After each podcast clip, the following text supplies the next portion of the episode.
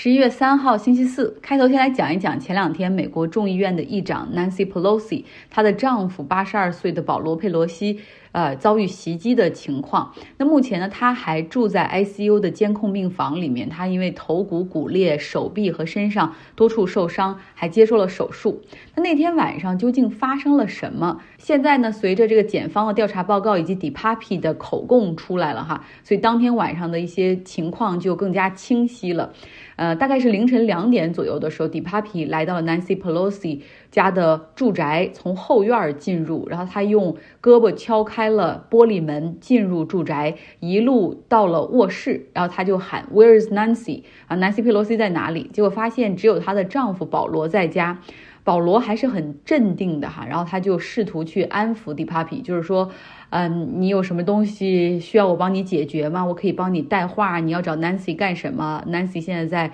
华盛顿 DC，要好几天之后才能回来呢。嗯，然后 DiPapi 就是说，我想找到他，把他绑架，然后把他膝盖敲碎，我要把他做成人质啊，因为他是民主党说谎的领袖等等，他就开始宣泄和表达自己啊对于这种种种的不满，因为他是一个阴谋论者嘛，认为这个世界实际上是被这些精英所操控的等等，就是 QAnon 的那些东西。然后保罗呢，这个时候就想找机会去打电话报警。他的房子里面有电梯，然后电梯里是有电话的，所以他想往这个电梯里面走，但是 DiPapi 拦住了他的去路哈。然后后来他们又聊了一会儿，保罗试图转移他的注意力，然后就说他想去一个洗手间方便一下，在洗手间里面实际上是有他的充电手机，呃，保罗在洗手间里最后拨打了九幺幺，然后他希望呢是能够劝 d 帕 p a p 可以离开哈。呃，但是 d 帕 p a p 就是不走，所以警方在八分钟之后赶到的时候，看到 d 帕 p a p 用手中的锤子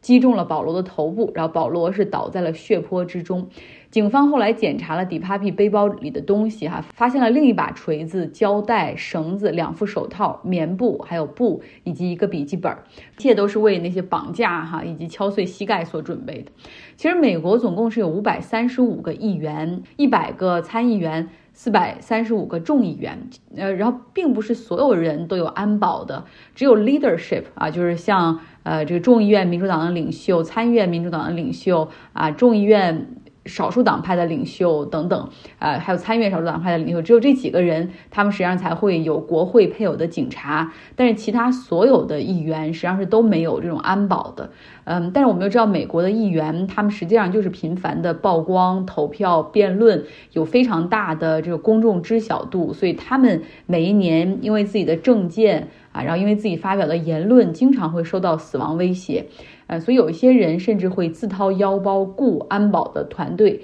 像共和党的 Ted Cruz，他这个参议员就是其实是两边都有很多人很讨厌他，他每年就很知道保护自己的安危，在自己的安保团队上面每年要花五十万美元。那么在这么多的议员中呢，实际上 Nancy Pelosi 可能是收到死亡威胁最多的哈。首先，他在民主党 leadership 的这个岗位上实际上是干了好长时间的啊，然后也是非常 vocal，非常的有很多的曝光。而且在目前的情况下，他基本上是美国共和党所让他的支持者攻击的一个对象。到现在为止，仍有共和党的议员在他们竞选 campaign 的广告上面啊，就是拿着枪自己先 AK 四十七突突突突突突突一番，然后最后的结尾说啊，选我吧，咱们一起 fire Nancy。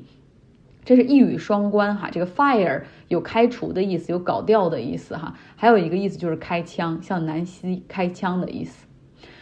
好，今天美联储进行了他们的又一次加息，又是七十五个基点，将基准利率升高到了百分之三点七五到百分之四之间。那这是美国二零零八年一月份以来的一个最高利率水平。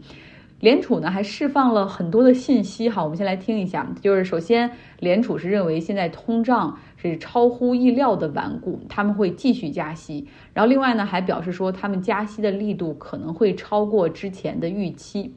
联储在他的声明中明确写到说，加息的步伐可能会 slow down。然后要看一下经济如何消化这样的利率水平上升。所以美股看到这样的一个 statement 之后是快速上涨哈，觉得可能差不多了，未来会会缩小这个加息，呃，看到美国经济怎么反应。但是随后美联储主席鲍威尔就出来讲话，他说美联储的目标没有变哈，就是要降低物价水平的上涨，nowhere stopping，就是不会停止加息的步伐。哇，他讲完这个话可好，美股暴跌。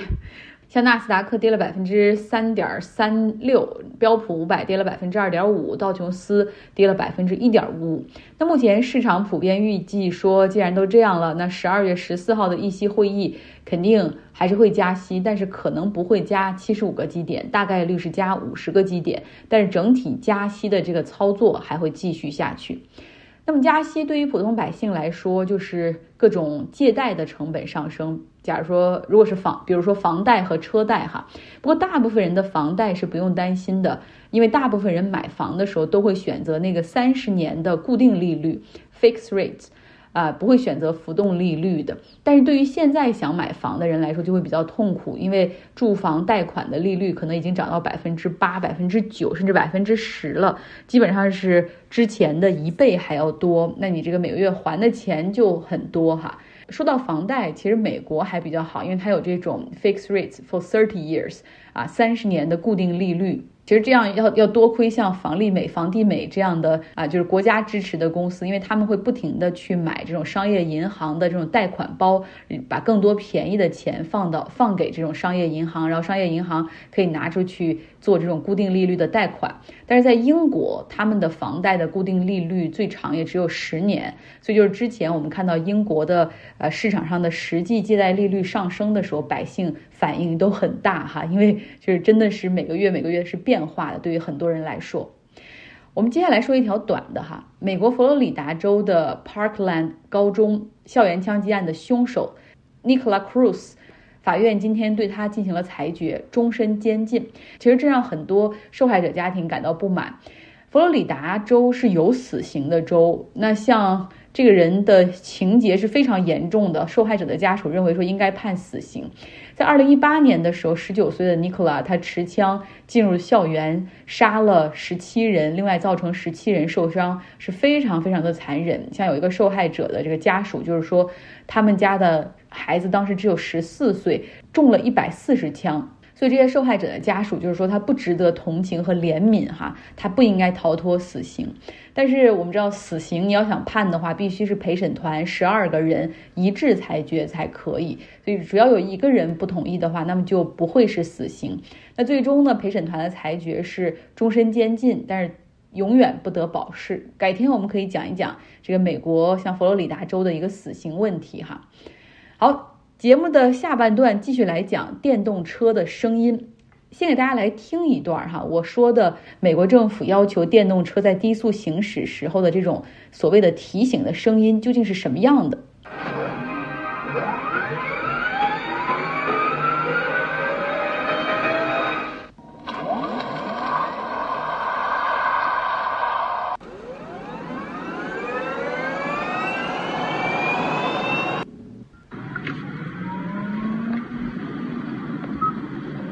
你是否听到过类似的？像丰田的电动汽车或者混动汽车，它的那个嗯低速行驶的时候，那简直就像 一下子交响乐团的开始滋。那个声音就开始起来了哈。那有数据表明，电动车没有声音的话，真的会引发更多的事故。比如说，电动车和行人发生的事故可能增加百分之三十五，和骑自行车人发生的事故可能会增加百分之五十。大多数类似的事故其实可能并非发生在道路上，而是发生在停车场或者车道上。那当驾驶员在倒车或者转弯的时候，如果没有任何声音的话，可能真是行人或者骑自行车的人。看不见哈，美国政府昨天也说了，是在二零一一年的时候由奥巴马签署哈通过了这个立法法律呢，呃要求低速行驶的汽车低于三十小时公里的时速的时候就需要有这样的一个声音警报，但是法律并没有明确规定这样的声音警报应该是什么样子的，因为你确实很难将声音用法律的语言表达出来，对吧？其实电器发出声音，在我们日常生活中再熟悉不过了。我们一摁电脑启动的时候，那个主机所发出的声音，洗碗机工作的声音，电烤箱的声音，微波炉的声音，冰箱、冰柜、电水壶、咖啡机的声音，啊，他们在运转中的声音，以及包括他们呃工作完成之后那个哔。哔哔的那个声音提醒你他们已经完成了的时候，这些声音我们都非常熟悉哈。那跟这些电器不一样，电动汽车他们所需要设计的是一整套声学的系统。因为启动汽车的声音、开机页面的声音，像驾驶过程之中旁边有车经过的声音，你现在这都是半自动驾驶的那种啊，什么 Level Two、Level Three 的级别了，就是大家知道你旁边会有人提醒，对吧？会嘣还是噔这样的声音，其实都是需要设计的哈。而这个声音都是需要和汽车的传感器、屏幕的视觉进行一个整体的结合。像法国声学中心研究所从2008年开始就一直在和雷诺。合作提供他们汽车内外的声音设计。研究人员告诉记者说，设计声音其实是一件很难的工作，因为这太抽象了。图形其实很简单，如果客户说要一个红色三角形的，那你可以给他，比如说十几组不同的这种图像解释。但是如果客户说我想要一个温暖的声音，那什么是温暖的声音？什么是圆润的声音？什么是体现绿色的声音？什么是快乐的声音？但是你只需要用两秒钟就能表达出来，其实这是很难的哈。所以这些声音的设计师，他们的工作就是把这些高级的感觉或者视觉转转化成声音的参数，让大家让用户感受到。所以团队们最开始建立的是一个声音设计的界面和平台，他们要将各种各样关于声音的描述、感觉化作声音的节奏、音调、频率，然后这种能够真实 tangible，就是可以量化调节的，要生成一个这样可以绘制声音啊、调节频率以及调制的这种工具。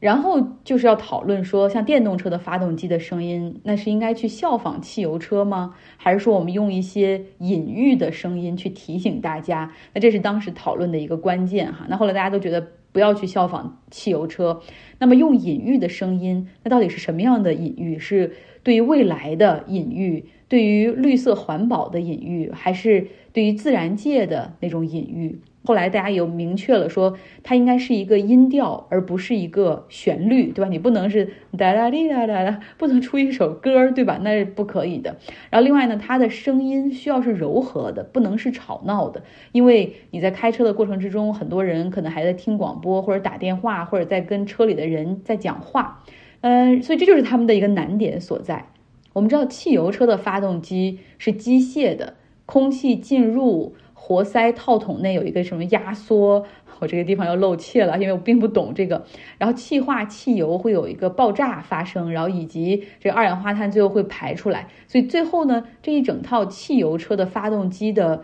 这个声音是那种低频的节奏，轰轰轰，还有震动的声音哈。啊，大家都很熟悉了，因为汽油车伴随了我们一百多年的时间。但是你仔细的观察的话，今天在街上你就仔细观察一下，实际上不同品牌的汽油车所发出的声音，他们的发动机的声音也是不一样的。就是因为即便是汽油车，他们也有声音的工程师对于发动机的声音进行品牌化的改造。比如说凯迪拉克，它的发动机要稍微安静一点，因为就要满足它所谓一种奢华的体验感。那雪佛兰的那种什么肌肉车，它就发动机要给人很强、很有力的感觉，所以要比较吵一点，然后会让你驾驶的体验中好像多一些动力感。所以说，哪怕是汽油车的这种发动机的声音，都会进行品牌的定制化和调整。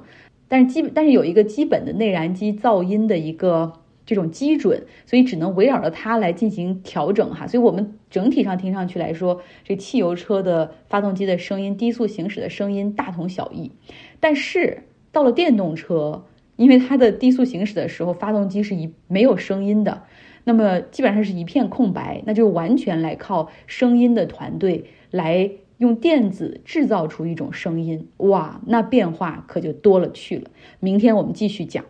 好了，今天的节目就是这样，希望你有一个愉快的周四。